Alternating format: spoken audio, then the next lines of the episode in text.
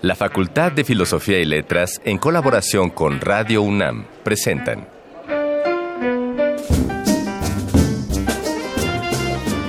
Lecturas de pasillo y debates de jardinera.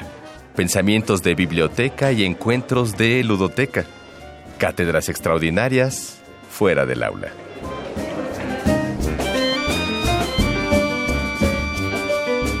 Eureka. Un programa con filo, Sofía y letras.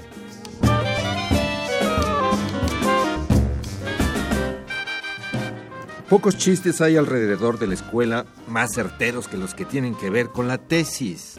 Un tema que para algunos fue un enorme esfuerzo y que para otros representa el esfuerzo que está por venir. Y fíjate que no es para menos, Fidel, porque después de todo la tesis es el último trabajo académico que debemos hacer en el periodo estudiantil.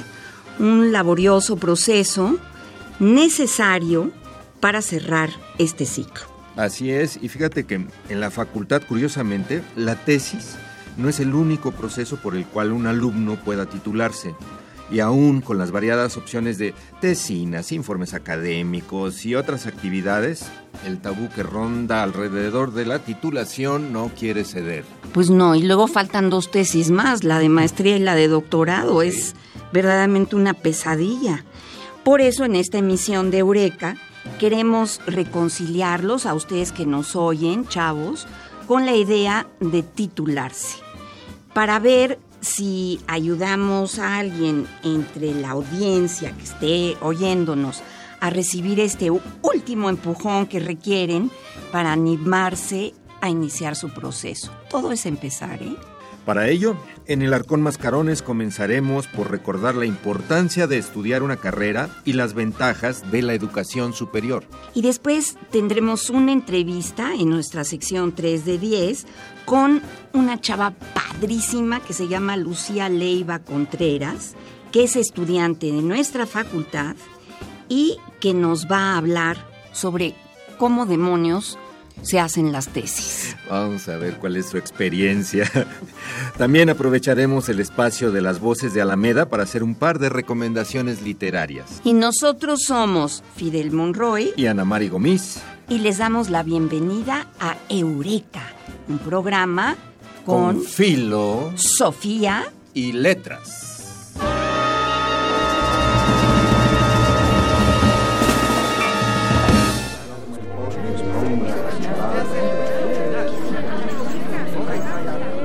Las palabras que edificaron nuestro presente. Arcón Mascarones. Debido a la oferta laboral, en la actualidad muchos consideran que la educación superior ya no tiene la importancia de hace algunos años, pero el siguiente audio nos ayudará a recordar el valor de una carrera universitaria. La educación superior. De 1950 a 1970, durante el llamado Milagro Mexicano, la economía crece y se da una expansión de las clases medias que demandan educación. Esto acarrea un explosivo aumento de la matrícula estudiantil en la educación superior. La fundación de la ciudad universitaria de la UNAM y el fortalecimiento de instituciones públicas como el Politécnico, la Universidad Autónoma de Nuevo León, la de Guadalajara, la Autónoma de Puebla y la de Yucatán permiten atender al número creciente de egresados del bachillerato. En 1950 se registraron 29.000 alumnos. Para 1960 había 77.000. En 1970 ya eran 271.000. Y para 1980, gracias al apoyo que se brinda a las universidades e institutos de los estados, se puede atender a los 825.000 estudiantes que ingresan a la educación superior en todo el país. Históricamente las universidades han sido los espacios donde se produce, se nutre y se protege el conocimiento. Carlos Monsiváis escribió. Pese al desdén presupuestal y social del gobierno, las universidades públicas siguen cumpliendo funciones indispensables. Preparan a los científicos y técnicos para las zonas urgentes del desarrollo. Forman a las decenas de miles de profesores que demanda la explosión demográfica. Garantizan la continuidad del conocimiento en materia de ciencias sociales y humanismo Forman a los jóvenes de clases populares y clases medias en un conocimiento más cercano y exacto del país, donde también, en una medida muchísimo mayor de lo que se cree, interviene el tumulto, la discusión frenética, el ensayo de gobierno desde la asamblea, el lenguaje libérrimo. Esto, por supuesto, no es función deliberada, pero no es por eso menos crucial representar a los ojos de las clases populares y las clases medias el privilegio posible, la movilidad social al alcance, por muy dañado o destruido que se encuentre este sueño, sigue siendo esencial.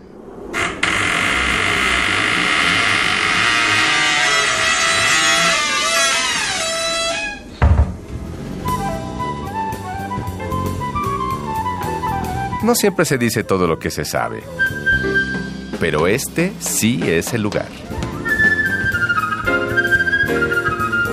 3 de 10.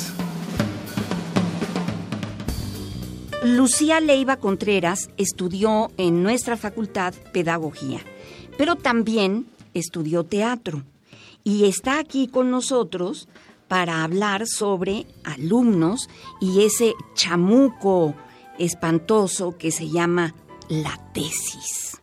Bienvenida, Lucía, qué bueno que te tenemos por aquí. Muchas gracias, estoy muy contenta de estar aquí. A ver, platícame, porque yo tengo la, duda. ¿Tú ya hiciste la tesis, ya te enfrentaste a este proceso o estás en vías de y nos vas a platicar de tu experiencia? Estoy a un apartado de terminar mi tesis, la entrego en cuatro días. Ah, qué bueno. y ya, o sea, estoy ya a punto de entregarla, que ahora falta todo el proceso que conlleva la titulación, pero lo que queda de mí ya está a punto de quedar. Y lo muy importante es esta interdisciplinariedad que es haber estudiado pedagogía y teatro, porque tu tesis versa sobre algo que es realmente interesante. Quizá podríamos partir de ahí para que nos platiques. Claro, la verdad es que yo sí siento que tuve un paso más adelante que muchos compañeros y compañeras, en el sentido de que yo desde que entré a la carrera de, pedagogía tenía idea de qué era lo que me gustaba. Entonces eso me hizo que desde el quinto semestre, yo creo, empecé a delimitar no mi tema de tesis, pero saber lo que a mí, Lucía, me interesaba de la pedagogía. Y fue una maestra, Marta Korenstein, que en una clase de investigación me dijo, oye, ¿por qué no has pensado en hacer? Yo me acerqué a pedir la asesoría sobre un proyecto que yo tenía. Y me dijo, ¿por qué no piensas en hacer este proyecto para tu tesis? Y era un poco complicado porque, claro, primero existen todas las barreras de, es que la tesis es algo súper aburrido. La tesis es el infierno, ¿no? Noveno infinito, no sé, noveno eterno y nunca haces la tesis. Y entonces sales y tienes que trabajar. Y a mí, eh, la clase con, con Marta, que ahí sí creo que uno de los privilegios de mi colegio, que es el Colegio de Pedagogía, es que existe la posibilidad, o sea, sí tenemos las, las de investigación obligatorias y ya en séptimo semestre que puedes meter optativas, yo dije, a ver, no quiero volver a saber de investigación, pero puedo meter esta clase de investigación con Yasmín Cuevas, que es otra gran profesora, y empezar a hacer mi proyecto de tesis. Entonces creo que el haber delimitado mi tema desde, o sea, el saber qué me gustaba, qué me interesaba, no sabía cómo lo iba a hacer, yo no quería hacer una tesis tradicional en donde dijeras que tal autor dice y entonces tal autor dice y entonces luego entonces es esto, no quería hacer eso, ¿no? Y, sí, siempre he sido un poco distinta y fue como empezar a buscar y acercarme a profesoras que me guiaran hacia dónde ir con mi proyecto. Hay tres cosas que me gustaría que, ampliaras el asunto. Eh, una, dijiste que se piensa que la tesis es muy aburrida, eh, utilizaste este calificativo, pero cuando uno va a la biblioteca y las ojea o las revisa uno en línea, es que realmente hay trabajos exageradamente aburridos. Y yo creo que, si el alumno se aburrió haciéndolo, evidentemente eso está plasmado en, la tesis. ¿no? Entonces, ¿cómo libramos eh, o cómo saltamos este aburrimiento? La segunda, hablaste de delimitar.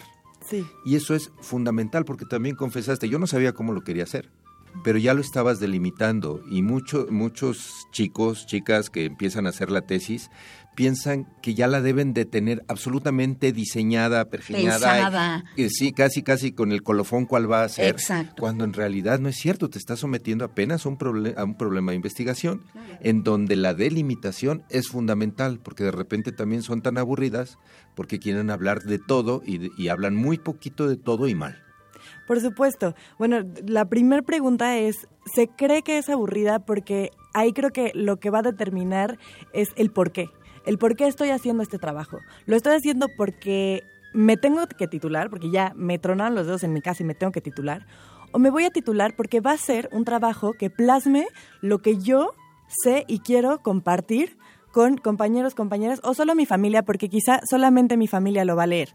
Quizá nadie más nunca en la vida va a abrir ese, ese libro, ¿no? Pero, ¿qué es lo que a mí me interesa compartir, en este caso, de el, arte y la pedagogía, ¿no? O sea, ¿por qué para mí es importante?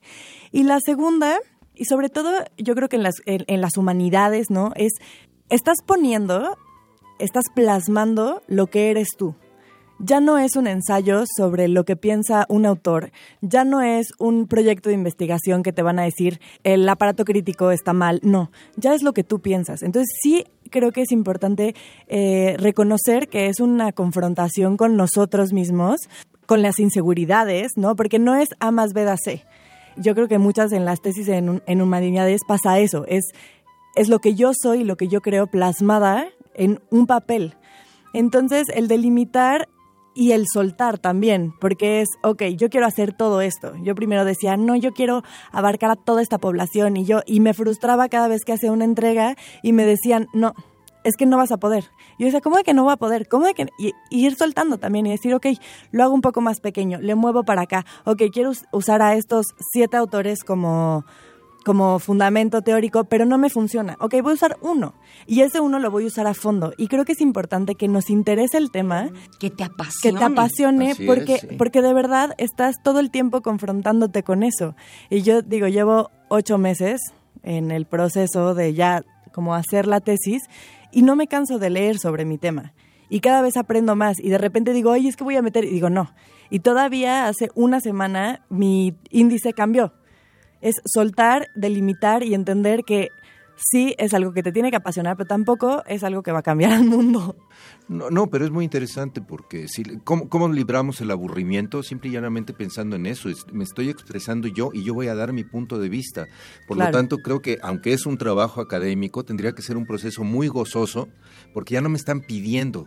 yo decidí el tema, yo voy a delimitar y eso, eso es como eh, en los procesos de investigación es gozarlos. También es sufrirlos, sí, cuando, cuando no te sale por donde tú quieres, pero lo acabas de decir en este momento, cuando el objeto de investigación pensamos que es inamovible y nos aproximamos a él, sea de la carrera que sea, y a la hora que estamos frente a la realidad no se comporta como yo pensé que se iba a comportar. Ah, bueno, lo tienes que abordar de otra manera en vez de tirarte al sufrimiento y a la derrota, ¿no? Y ahí haces crecer el tema, pero sería importante que nos contaras a todos de qué va tu tesis, porque el tema está padrísimo. Claro. vamos a escuchar. Pues mi tesis no es una tesis tradicional, es un análisis de experiencia de un proyecto que mm, se me ocurrió a mí en cuarto semestre de la carrera que se llama El arte que nos une ahora. Eh, es un proyecto que vincula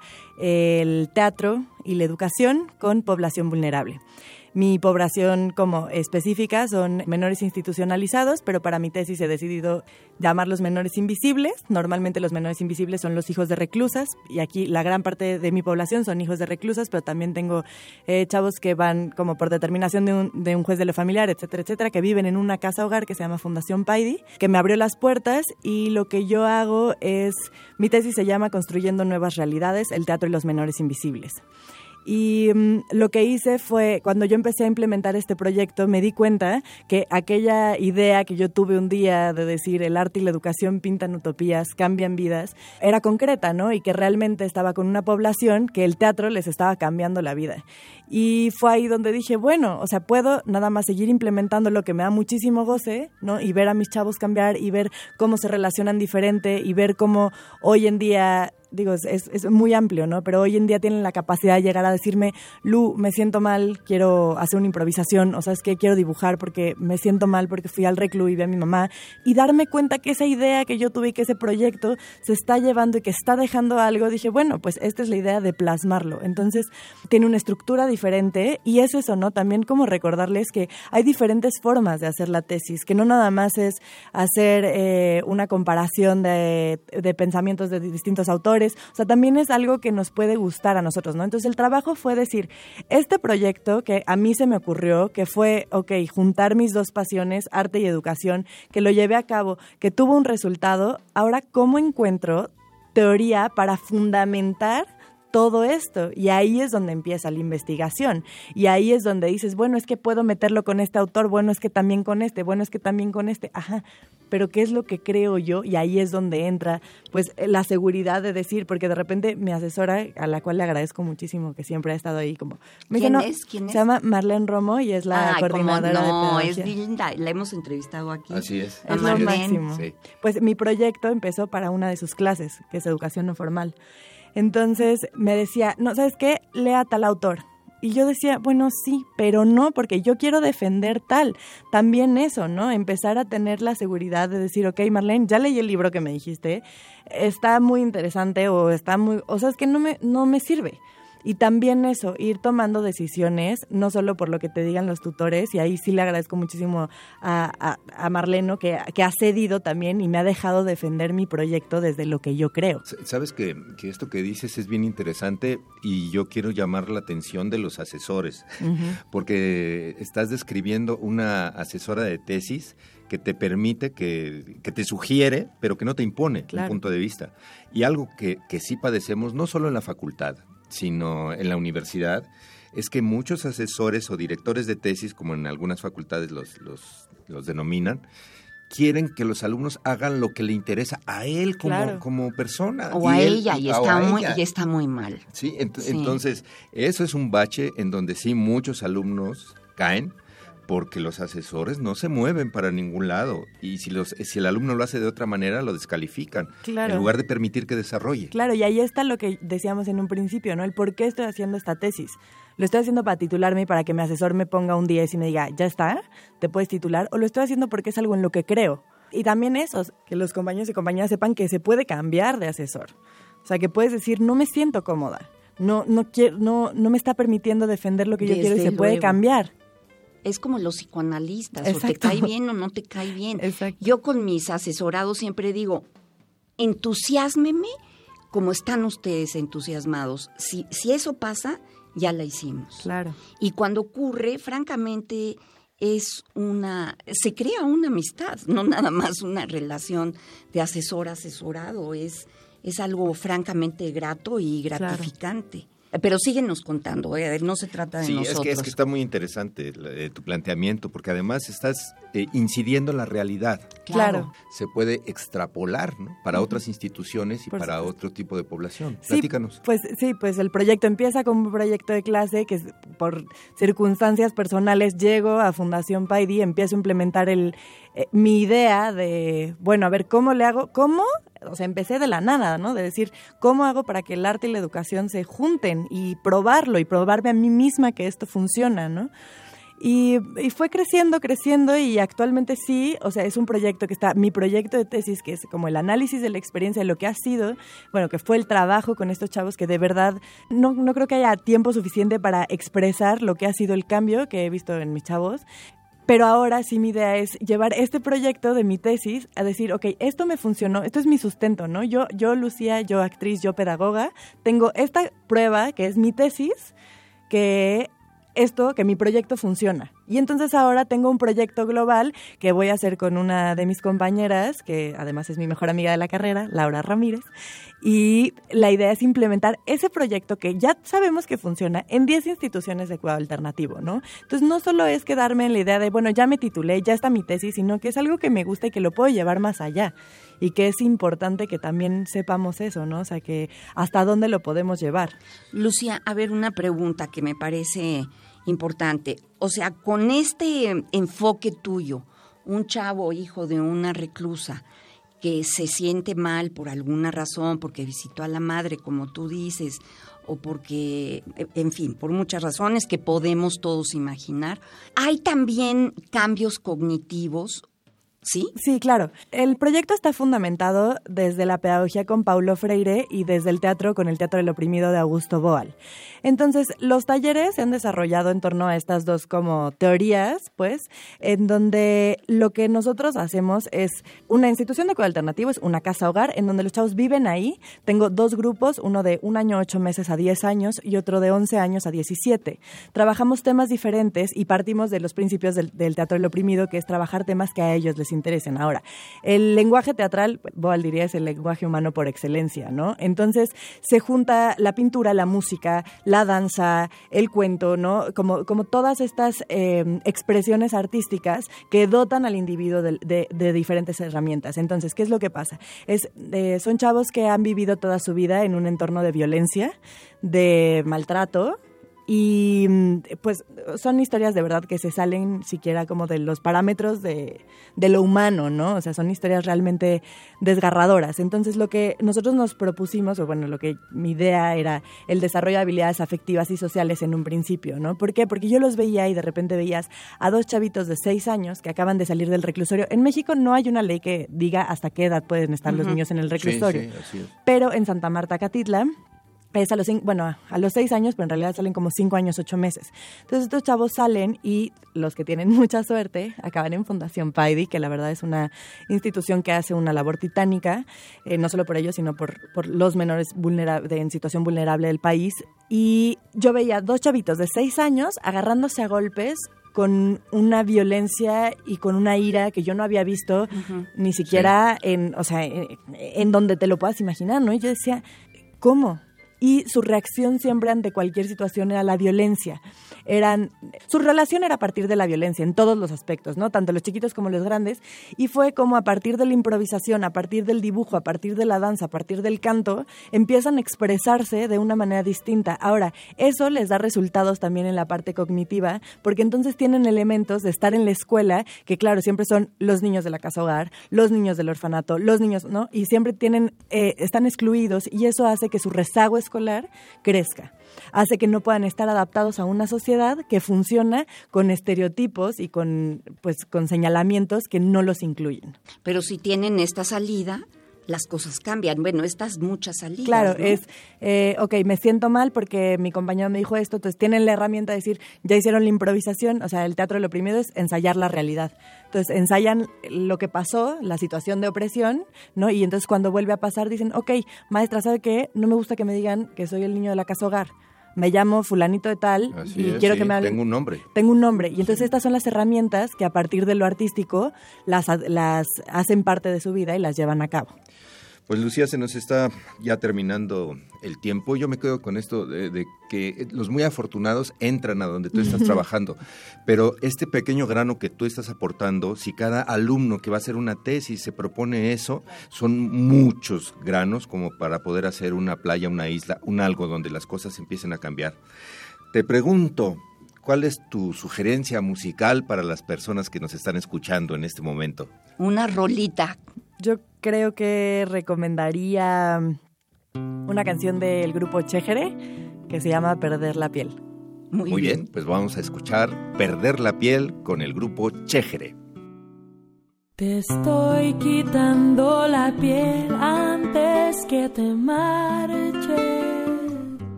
para vestirme cuando sienta frío mi corazón. Endulzo el café con tus besos de la mañana. Muerdo el silencio que se quedó como un adiós.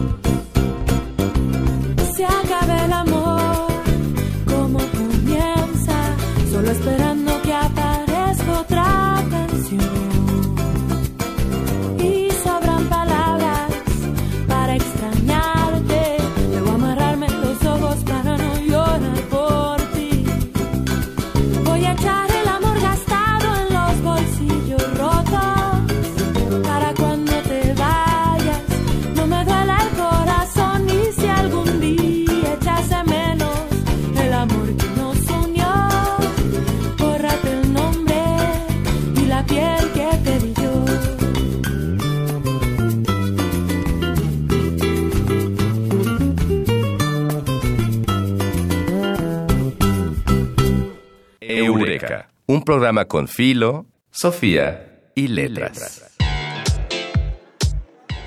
Voces de Alameda, tu agenda radiofónica de la facultad. Hoy te traemos dos recomendaciones literarias que esperamos sean de tu interés. El interés en México por la conservación del capital natural es un reto que antecede al actual proceso de globalización que enfrentamos. Los problemas como la tala de bosques y selvas, la desertificación de los suelos, la contaminación del agua y la desaparición de especies animales, así como la urgencia de legislar y normar la protección de nuestras riquezas naturales, se debate desde hace 150 años en nuestro país. El libro Vivir para conservar, tres momentos del pensamiento ambiental mexicano, antología, es un esfuerzo por recopilar textos antes dispersos en archivos, documentales y bibliotecas. Esfuerzos que en el transcurso de nuestra historia han llevado a cabo personajes tan destacados como Miguel Ángel de Quevedo, Andrés Molina Enríquez y Leopoldo Río de la Loza, entre otros, y cuya vigencia en el debate contemporáneo es innegable. La antología, preparada por el doctor Juan Humberto Urquiza García, es precedida por un amplio estudio sobre la historia ambiental y las diferentes posturas conservacionistas en el transcurrir de nuestra historia hasta el día de hoy. Nuestra segunda recomendación es el texto Filosofía, Arte y Subjetividad, Reflexiones en la Nube, coordinado por Alberto Constante y Ramón Chaverri. En este libro se compilan diversos artículos de filósofos y pensadores contemporáneos que han reflexionado acerca de lo que ocurre con el fenómeno de la red. Los textos nos hacen ver aspectos que no siempre saltan a la vista en el empleo cotidiano de la web y con ello estimulan a la reflexión para revisar el propio modo de aproximación a Internet. Así, los artículos de Leticia Flores, Elisa Smelkes, Francisco de León, Paola Uribe, Alejandra Mosig, José Escurdia, Rafael Choreño, Ramón Chaverrí y Alberto Constante son un acercamiento a pensar en torno a nuestra relación con la red de redes, la cual es, insistimos, familiar y enigmática. Ojalá este programa te dé los ánimos que hacían falta para empezar a trabajar en tu tesis. Pero si aún tienes dudas sobre tu proceso de titulación, acércate a las ventanillas de información de tu facultad. Es más sencillo de lo que crees y hay espléndidos asesores que créeme que te van a ayudar un montón. Pues agradecemos a nuestro equipo de producción el día de hoy integrado por en la investigación estuvo Dayanara Nogués, en la asistencia de producción, Carmen Sumaya. La producción fue de nuestra querida Silvia Cruz Jiménez, el guion del Mago Conde y en la operación estuvo María José González. Y nosotros, iba a decir fuimos, pero no, nosotros somos Fidel Monroy. Y Ana María Gómez. Y esto fue Eureka, un programa con filo, Sofía y letra. Así que hasta la próxima emisión. El tiempo vuela cuando el pensamiento se divierte. Nos escuchamos la próxima semana. Eureka. Una producción de Radio UNAM.